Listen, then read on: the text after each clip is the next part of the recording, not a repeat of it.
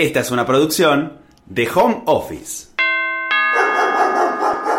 La casa de los podcasts. Este podcast es auspiciado por Movistar.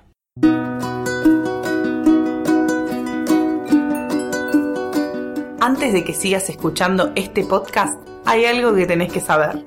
Esta no es la reseña de un libro. O sí, pero no solo eso. Es mi recomendación de un libro para cada momento de la vida. Porque así como hay canciones que escuchamos cuando estamos enamorados, cuando estamos tristes o cuando estamos felices, para mí los libros cumplen la misma función. Cuando leo un libro que siento que le va a gustar a una persona que quiero, le insisto para que lo lea. Y hasta ahora viene funcionando bárbaro.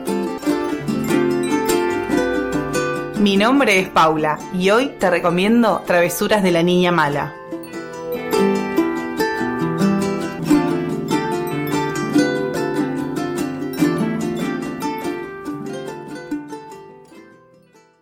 El libro Travesuras de la Niña Mala me lo regaló mi amiga Jime cuando cumplí 18 años porque nos gustaba mucho el nombre.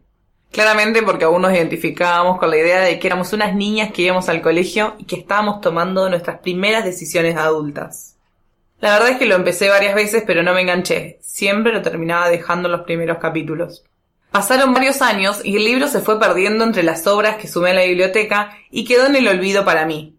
Hasta que siete años después, en medio de una revisión bibliográfica, lo encontré y decidí darle otra oportunidad. ¿Para qué? Playé mal. Qué bien nos hicieron esos siete años de distancia los dos. Cuando digo que hay libros para situaciones me refiero también a esto. Hay libros que nos llegan en un momento determinado de nuestras vidas y hay que estar preparado para ello.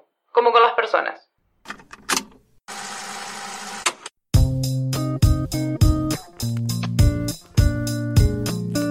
La historia de la niña mala es una historia de deconstrucción del amor romántico.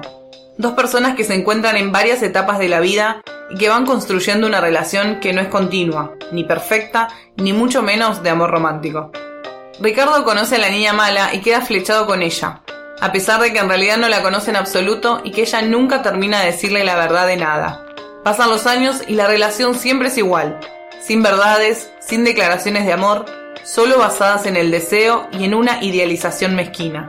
La protagonista cambia de nombre, de vida, de ideas, pero siempre se termina encontrando en la misma posición frente a Ricardo. Nunca sabremos realmente si se aman o si solo se desean, aunque pasen décadas y la vida los sigue encontrando juntos.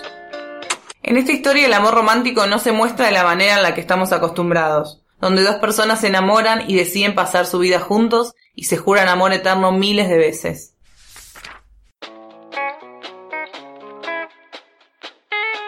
Para la niña mala, el amor es otra cosa. No es eso que nos enseñan en los cuentos de hadas o las películas de sábado por la tarde. El amor es querer lo mejor para el otro, pero sobre todo lo mejor para uno.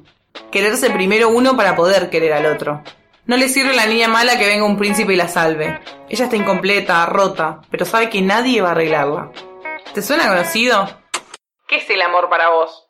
¿Cuándo fue la última vez que te sentiste amada o amado? A lo largo de los años nuestra idea del amor va cambiando. Vamos creciendo y nos damos cuenta de que lo que muchas veces llamamos amor era otra cosa. Deseo, cariño, ganas de estar con alguien. Y también vamos aceptando que el amor no es algo que nos va a llegar un día así como así. No existe tal cosa como las almas gemelas. Lamento informarte.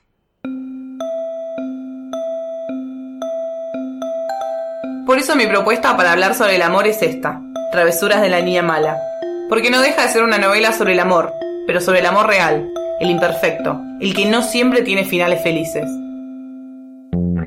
Y eso no significa que esté mal. El final feliz es eso, un final. Y la idea es aprender a disfrutar el mientras tanto.